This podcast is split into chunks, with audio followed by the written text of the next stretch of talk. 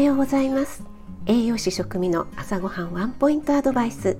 今日も聞いてくださってありがとうございます。朝ごはんメニューの食材を一つピックアップして栄養について短めにお話ししています。お出かけ前の支度中移動中に耳だけ傾けていただけると嬉しいです。夜はね今まで通り簡単聞くレシピ調理法食品の効果効能について放送しています。朝コーヒーは飲む派ですか？今日はコーヒー vs コーヒー飲料ということで比較してみます。コーヒーカップ1杯 200ml としてエネルギーは8キロカロリー。これは砂糖ミルクなしのドリップコーヒーブラックの場合ですね。対してコーヒー乳飲料は93キロカロリー約12倍。脂質ドリップコーヒーはほぼゼロ。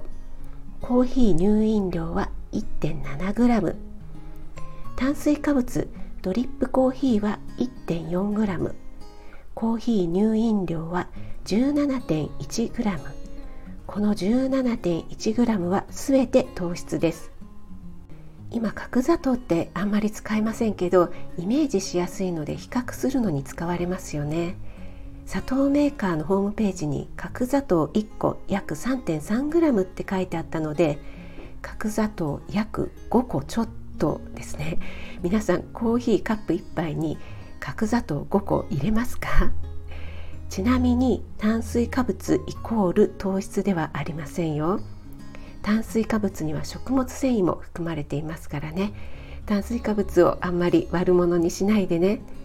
最近はパッケージの成分表示に炭水化物のうち糖質は何グラムとね細かく書いてある商品もあります。